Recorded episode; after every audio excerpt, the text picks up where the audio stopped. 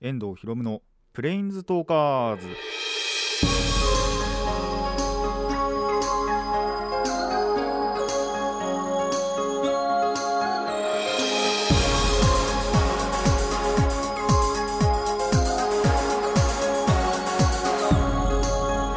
ラジオの前の皆さんこんにちは。遠藤博夢のプレインズトーカーズパーソナリティの遠藤博夢です。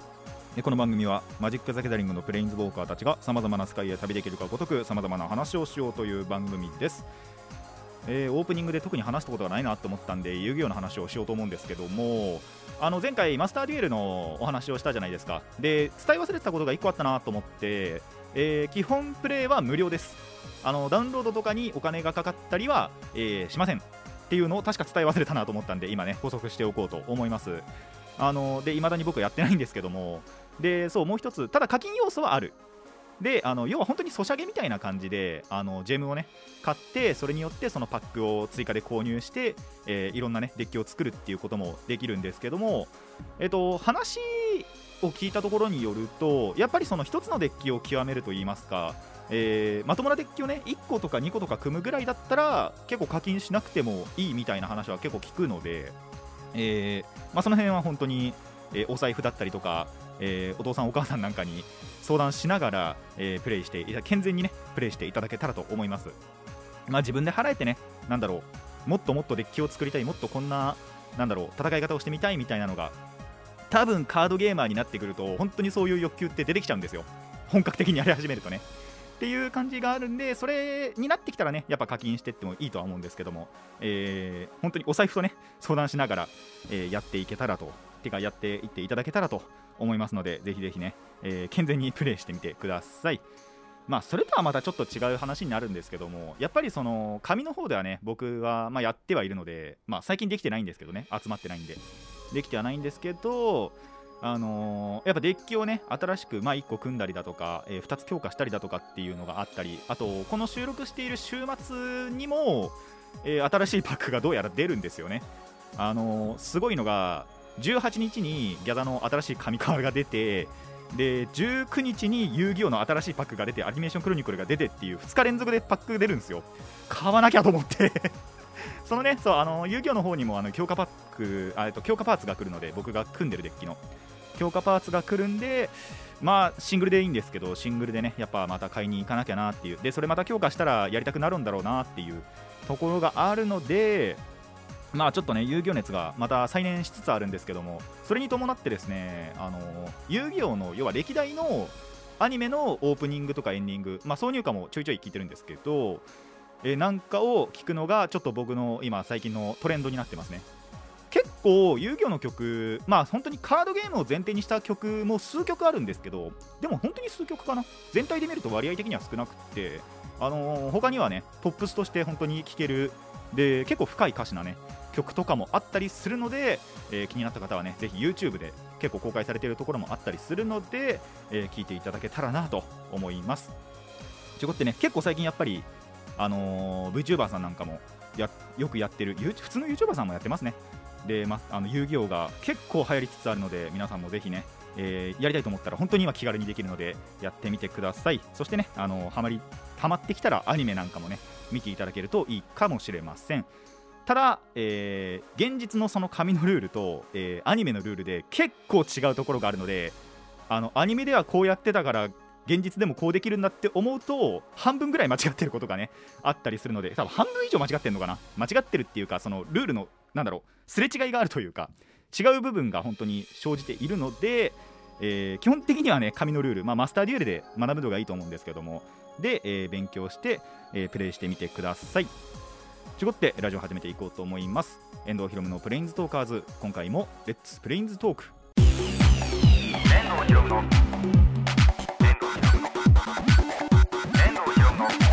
プレインズトーカーズ。改めましてこんにちは。遠藤ひろむです。というわけで、えー妖怪の紹介に行くんですが今回紹介するのはですねエンエンラという妖怪を紹介しようと思います、えーエンラエンラとも呼ばれますね、えー漢字で書くと、えー煙煙でラはえっ、となんだっけ？何のラって言えばいいんだこれ？まあラです。あのよく見るラです。あのーで、えーエンエンラまあエンラエンラとも言うんですがえーその名前にある通りですね煙の妖怪ですね。で煙に宿った精霊とも言われるんですけど妖怪じゃなく精霊とも言われるんですがまあもともとは妖怪とも言われています。まあ煙がゆえにですねさまざまな姿になりながら大気中をさまよう、えー妖怪となっていて、えー煙にですね、まあ、人の顔のようなものがついてる感じのイメージをしていた,、えーいただければそれで合ってると思います。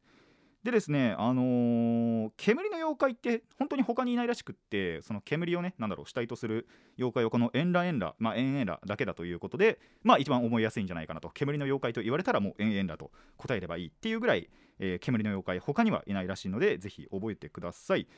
でですねあの具体的な伝承がでもないんですね。絵とか江戸時代に描かれた絵にも描かれてたらしいんですけどもそれ以上になんか伝承はないらしくってまあ半分創作その後々にまたねなんだろう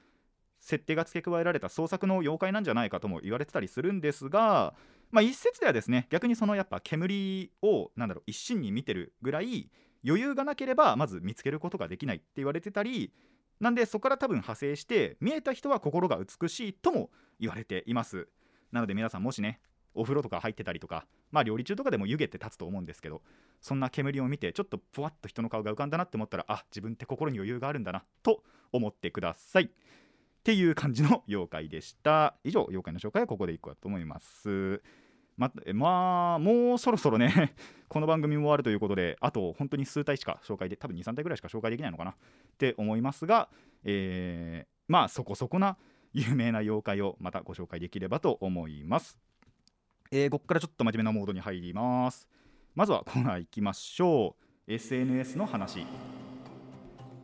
はい、えー SNS でですねだいぶ事件がまた起こっているようなのでそこのお話をしたいと思います。えー主題としましては、えーウルハルシアマフマフソートですね。まあ、もう今結構ネット界隈とか、まあ、VTuber 界隈を騒がせているお話なんですけども、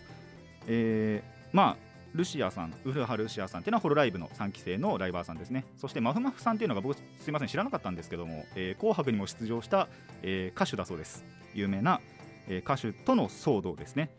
えーとある配信内でですね、あの潤羽るしあさんのるしあさんの、えー配信内でそのディスコードまふまふさんからの通知が来たと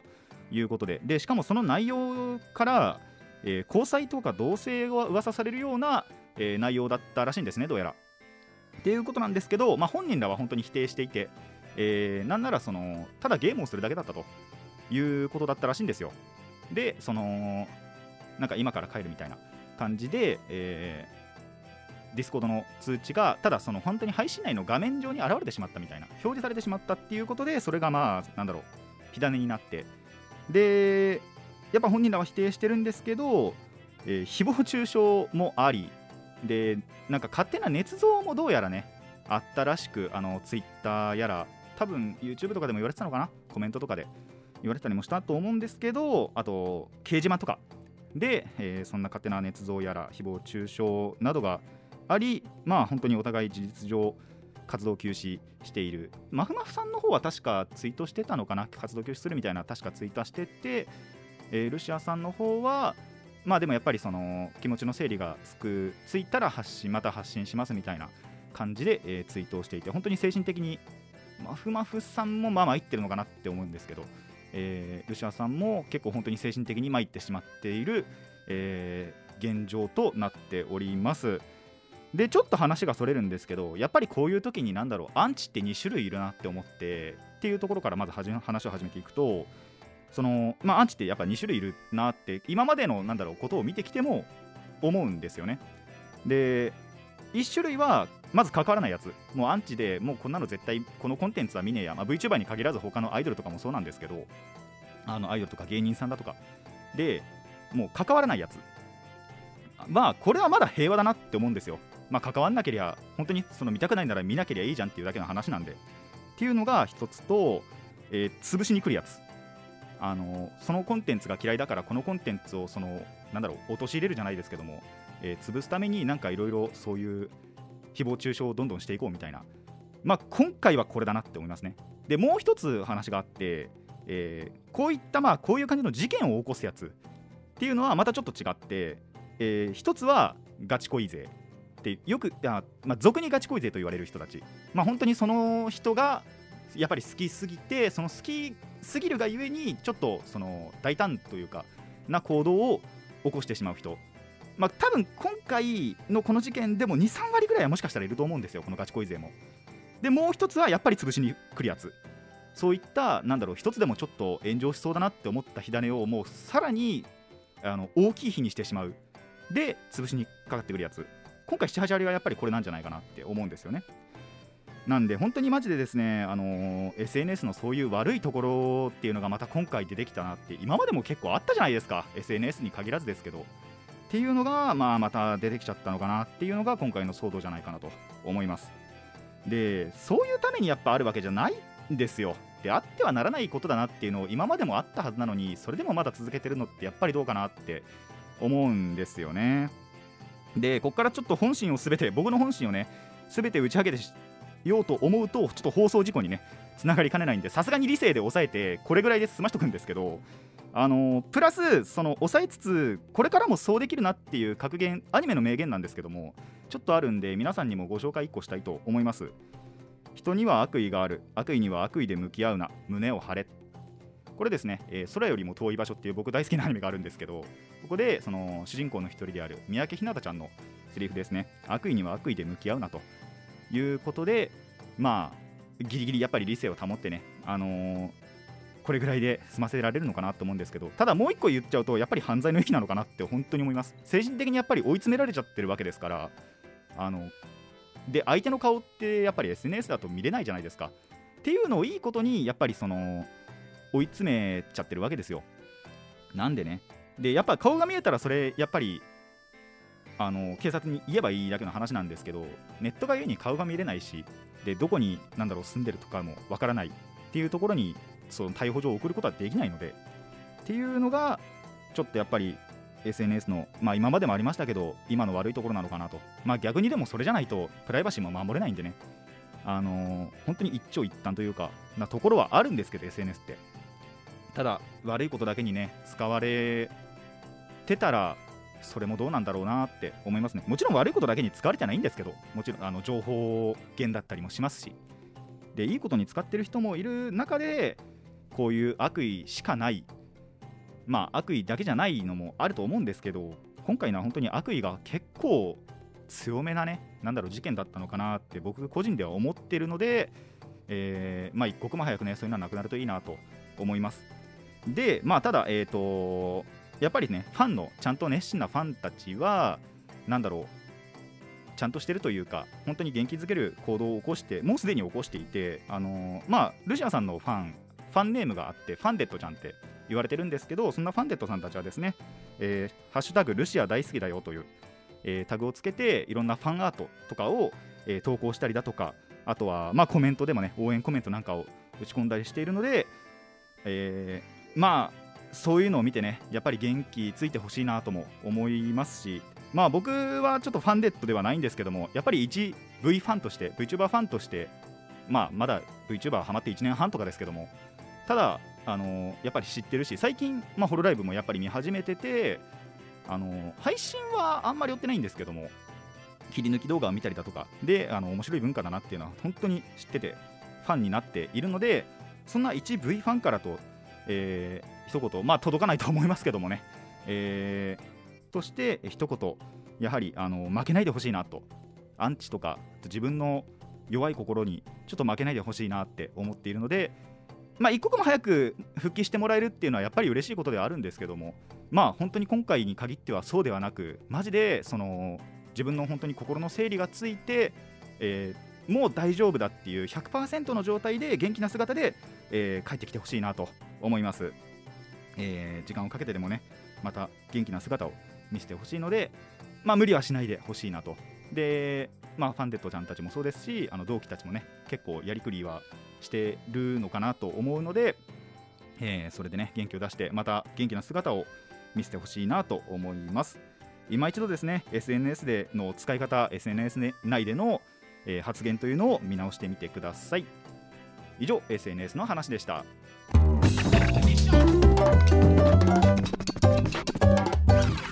遠藤ひろむのプレインズトーカーズ、えー真面目モードは解除しまして、えー通常営業でいきたいと思いますプリキュアの話はい、えーと、デリシャスパーティープリキュア視聴しましたので、まあ、ざっくりとというか、えー僕の自身の感想というか、あと、まあ、デパプリに関しての、まあ、ちょっとした情報みたいな感じのを、えーお話ししていけたらと思います。じゃあ、まずはちょっと軽いあらすじというか、まあ、ざっくりどんな感じの話なのかっていうのだけは、えーご紹介するんですが、えー詳しく知りたいという方はですね、実際にアニメを見たりだとか、あと公式ホームページとかで、えー詳しくは見てください。僕はざっくりとしか言いません。えー、とですね、まず、まあ、普通の地球もあれば、あのまあ、プリキュアの世界ではね、なんだろう、また別のね、星があって、えー今回はですね、クッキングダムという地名が存在するんですけども、そんなクッキングダムからですね、レシピ本というのが、えーどうやら奪われて、怪盗ブンドル団に奪われてしまいまして、で、そのブンドル団というのがですね、そのレシピ本をやっぱりその悪い方向に使おうと。で、そのためにはレシピッピという、まあ、今回の妖精枠ですね、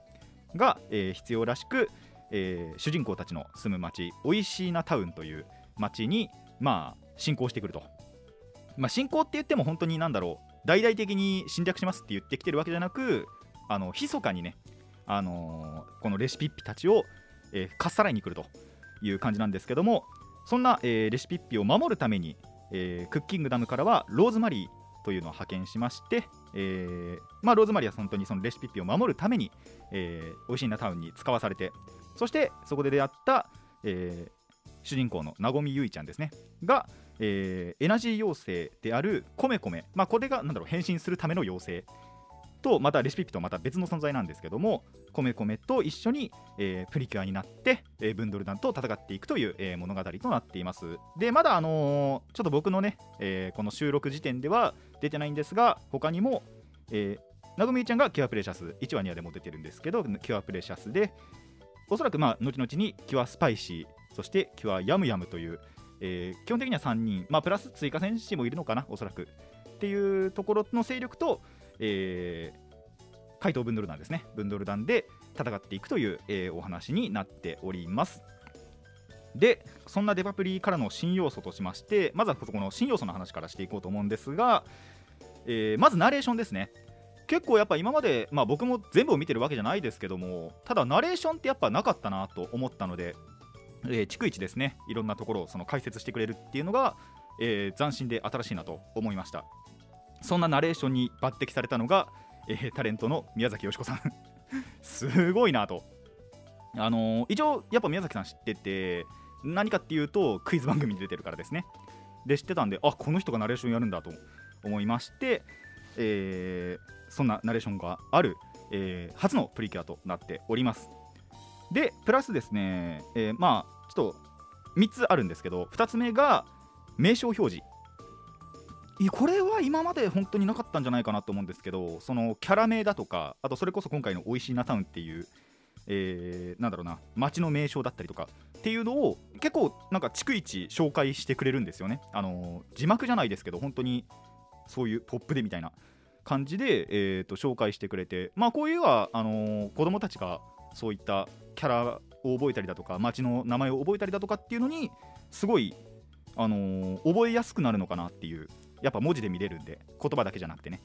えー文字で見れるんで覚えやすくなるのは結構いいのかなと。まあこれがちょっと毎回毎回やられちゃうとさすがにねあのくどくなるのかなとは思うのでまあ最初のうちだけだとは思うんですけども、えーこの表示してくれるのはですね覚えやすくていいのかなと思うのと、えーそして最後にバトルフィールドを展開するという話なんですけどやっぱそのプリキュアってね、あの敵と戦うじゃないですか。でその時にやっぱ街中で戦うこととかももちろん多かったし、まあ、街中じゃなくても戦う時ってやっぱりそのその現地で戦うっていうことがやっぱり多かったんですけどなんとですね今回のこのデリシャスパーティープリキュアではそのローズマリーっていう、まあ、味方キャラがバトルフィールドを展開してくれるんですね、まあ、デリシャスフィールドっていうらしいんですけどで展開して街に被害を出さないんですよ。まああの今までのプリキュアってその街が仮に破壊されてもその破壊した怪人を浄化すればなんか街も戻るっていう感じだったんですけど今回はそれがないっていうね。でなんかなんだろうな、まあ、砂漠みたいなところに若干スイーツとかもあったりしてっていうそんななん食べ物空間みたいな感じの中で戦って浄化すると、まあ、バトルフィールドも解除される。で街に被害はないっていう、えーそういう感じの、えー作品に、まあ、これからもなっていくのかなと。思いますので、まあ、これはまたいい案だったなと思いますね。確かに今まで街中で戦ってそれが治るって若干違和感はあったんでその違和感が解消されたのかなと思いますのでこれがまた一つ面白くなった要素なのかなと思います。じゃあ今までのが全部なくなったのかって思うとそうでもなくて結構過去作オマージュ至る所にあるなって思ったんですよね。やっぱり食べ物関連のシナジーとしてあのキラキラプリキュアラモード、えー2017年の作品ですけどものやっぱ要素を結構引き継いでるところがあるのかなって思ったりだとか、まあ、そうじゃないところ例えばレシピッピをそのなんだろう保護した時っていうのがプリキュア5みたいな感じがあったりだとかあとはあれですねその変身しました変身シークエンス終わりました変身し終わりましたで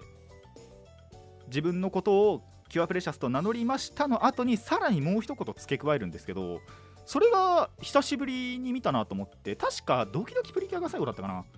でそういったことをやってたと思う。その自分の名乗りの後にさらにもう一言付け加えるっていうのが、えー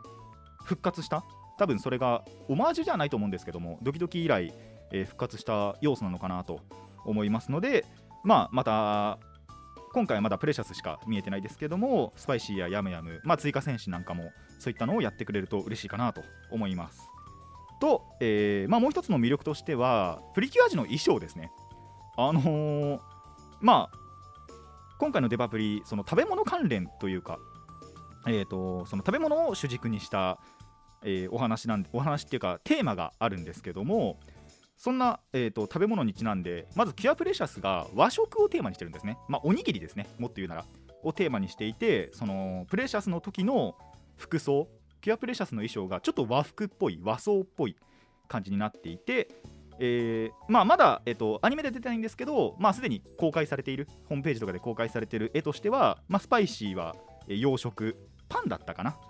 で、えー、とやっぱり洋風なドレスっぽい衣装だったり、えーヤムヤムっていうのはですね、えー中華ですね。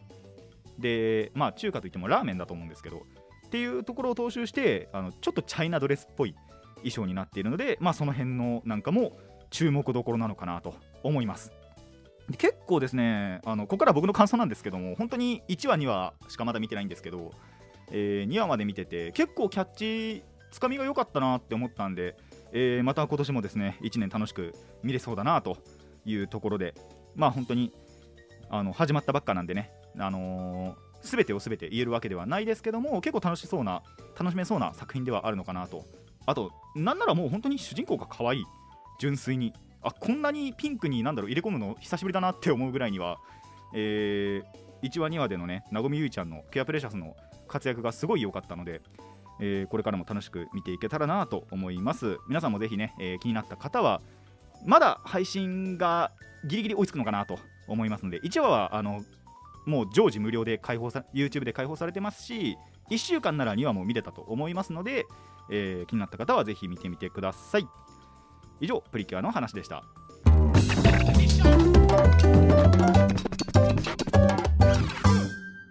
遠藤ひろむのプレインズトーカーズ。続いてはこちらです。プリキュアの話パート2はい通ごってパート2です。えー、と何について話すかと言いますと、プリキュアの映画についてですね、なんで映画の話でもよかったんですけども、えープリキュアの映画についてちょっとお話をしていこうと思います。えー、とこれからお話しすることについては、えー、と僕の勝手な憶測なんで、えー鵜呑みにしないでくださいと。あのソースはないです、本当に。ただ僕が、あのー集めた情報といいますか、あの客観的に見て、あれ、これってこういうことなのかなって思ったことだけを言うので、えー鵜呑みにはせず、そして、えー公式などにも問い合わせないでくださいというのをご承知の上で、えー聞いてください。あのーまあ、半年ほど前ですね、プリキュアの、まあ、春映画がないっていうお話をおそらくしたと思うんですよ。えっ、と、トロピカルージュの単独映画の、まあ、てか、プリキュア映画ってそもそも、えっ、と、その映画終わりに次の映画の予告を若干するんですけども、あのまあ、春公開だとか、秋公開だとかっていうのはあるんですけど、その予告の時に、次回が秋だって言われてて。でその今年の要は春オールスターの方の映画がないっていうのをその時に、えー知って。で確かその話もしたと思うんですよ。でプラスその時に、まあ、なんで春がないかっていうことについてまあこれはネットでささやかれてたこれも噂だったんですけどもまあコロナによってねやっぱりその前作前々作とかが収入がやっぱ振るわなかったのが、えー理由なんじゃないかという話もしました。でそこにですねあの新たな説が僕の中で浮上したんですね。あくまで僕の中で。でえっ、となんでその話をしていこうと思います。であのー本当にこれはあのーなんだろうな僕がその得た情報からやった、えー憶測なので本当に鵜呑みにはしないでくださいと。えーでなんでかって言いますなんでかっていうかそのなんどんな説が浮上したかって言いますとその晴れ映画がないことについてあのキャストが決まってなかったからじゃないかなっていう思って思いまして。でアフレコがその間に合わない映画のアフレコが間に合わないから、えー春の映画はなかなくなったんじゃないかっていう説が僕の中で浮上したんですね。でこれにはちゃんと理由があって、えーまあ大体例えばその2022年のプリキュアの公開って21年の末12月の、まあ、末ぐらいには大体そのキャストの発表があったりだとかキャラクターの発表があったりだとかっていうのがあるはずなんですよ。で確か12月の末ぐらい、まあ、それこそ本当に今年というか去年の、えー21年の末には確かキャラクターしか公開されなくて。で名前とその名前でデリシャスパーティープリキュアをやりますよと確かキャラはこういうキャラデザですよっていうぐらいしか出なくてキャストが出なかったんですよ。でキャストが出たのが確か1月の本当に中頃マジでそのトロピカルージュが終わる直前ぐらいでやっと公開されて、えーまあ今はもう放送してるわけなんですけども、えーこのことからですね、あのーキャストを本当にギリギリまで厳選してたんじゃないかと思いましてでなんでそのそれによってその映画のアフレコ春の映画のためのアフレコとか脚本なんかが、あのー追いつかなかったというか間に合わなかったんじゃないかっていうのが、えーこのキャストが決まってなかったからじゃないかっていう理由ですね。でなんでなんだろうその辺が分かるかって言いますとその映画のアフレコが、まあ、どれぐらい期間があるか分かんないんですけど、まあ、大体半年とかじゃないかなって思ってて、まあ、それはそのほまた他のソースといいますか、えっ、といつ19年とかだったかな？に、まあ、大体その映画のアフレコあの具体的に何ヶ月っていうのは聞いてないんですけども大体これぐらいかなっていう予測がちょっとついててなんでそれに間に合わなかったんじゃないかっていうのが、えーとまあ、今回と照らし合わせてといいますか。で、あのーそうなんじゃないかと。で間に合わないと判断されたからその前回の秋映画の時に春は、まあ、やりません。次の公開は秋ですよって、えー予告したんじゃないかと、えー思います。僕はね。あくまで僕は思った、えー次第だという感じですね。まあ決まってるものはねしょうがないんで受け入れて、えー秋のね次の単まあ秋なんでもう多分単独映画しかやんないんじゃないかなとは思うんですけどもなんでそのオールスターの映画なしで、えー秋の映画に。まあもう一つあるのはやっぱりその最近の秋映画ってその過去作を引っ張ってくることがあったじゃないですか、えー、とヒーリングッドなら、えー555を引っ張ってきましたし、えー前回のトロピカルージュなら、えー、とハードキャッチョと一緒に、まあ、共闘して、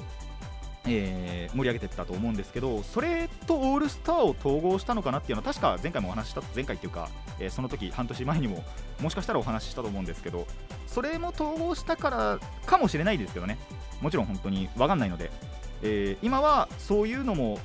もしかしたらあったんじゃないかというところの憶測で、えー今回のお話をしましたので、えーぜひね鵜呑みにはせずにもし、あのーそれぞれの 皆さんそれぞれの解釈ありましたらやはりこれはねメールで送っていただけたらと思いますしまあさっきも言いましたけども決まってるものはね仕方ないので春は諦めて、えー秋の単独に、えー大いに期待したいと思います。まあ皆さんの中でリスナーさんの中で、えープリキュア見てるよとで映画も楽しみにしてるよという方もぜひね一緒に秋の単独に大いに期待した、えいたしましょう。以上プリキュアの話パート2でした。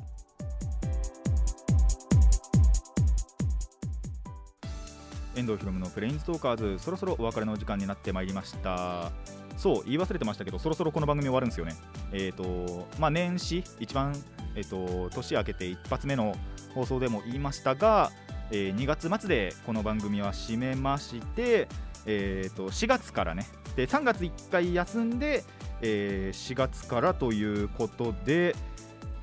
あれ？これ来週最終回か。あれ？これ来週最終回じゃね？ってあーどうしよう。次回やろっかな。びっくりした。今そうだ2月って少ない28日までしかないから次回最終回になるのか？あじゃあ待ってあの次回ぐらいやりましょうあ、えっと次次回はやりましょうえっ、とあのほらお父さんがねコロナの疑いがあるってことで 一周休んだ分もあるのでえー、次次回えーと、もうその時にはちょっと収録3月に入ってるんですけども、えーと、そこの収録を最後にしたいと思います。なんで3月の1週目には、えーと、と最後最終回の投稿があると、えー、思っていただけたらと思います。なんで、で、そう、えっ、と、それに伴って、これは確か言ってなかったと思うんですけど、妖怪の紹介はさすがに次回の番組には引き継ぐ予定はないので、まあ、リクエストあればやろうかなとも思ってるんですけど、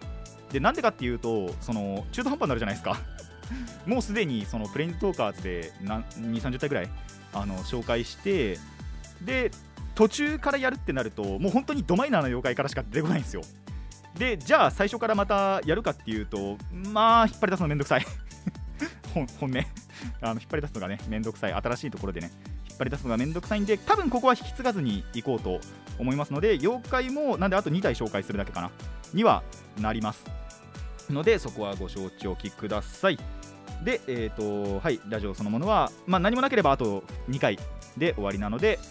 まあ、悔いのないを収録しとしたいと、悔いのないって結局、次回作あるんでね、えーとまあ、プレインズトーカーズ内でのといいますか、で悔いがないように、えー、収録はしていきたいと思います。まあ、強いて悔いがあるとすれば、やっぱりメッセージがあるしかなかったことなんですけど、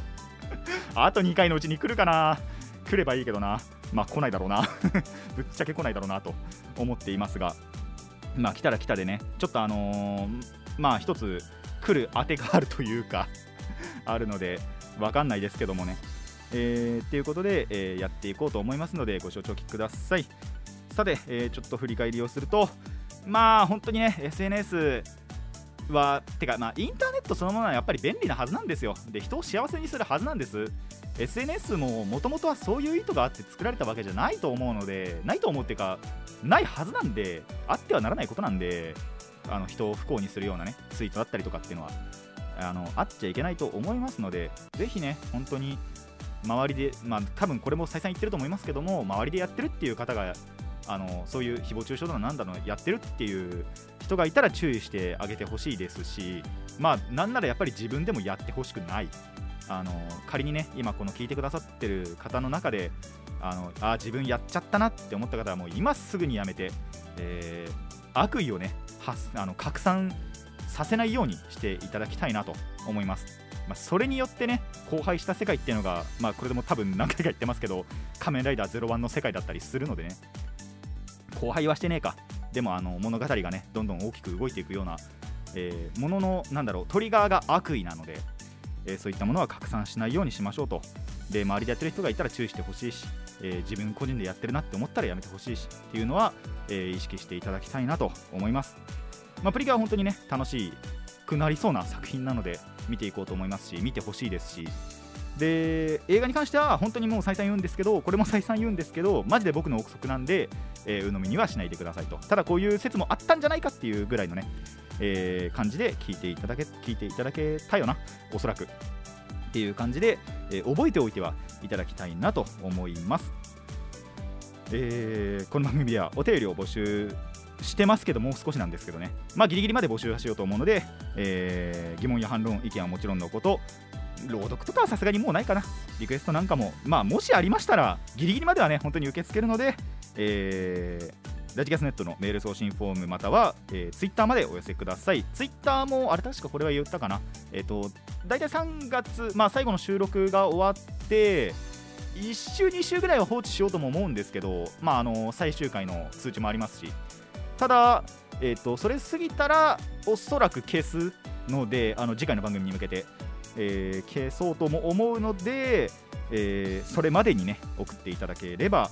まあ、ギリギリ読むのかなと。あそれかそれをスクショして、まあ、その次回のラジオに持ち込んでもいいのかなとは思っていますので、えー、ぜひぜひたくさんのお便りお待ちしています。あのラジキャスネットの方だったらねいつ送っても多分次回のラジオで読めると思いますので、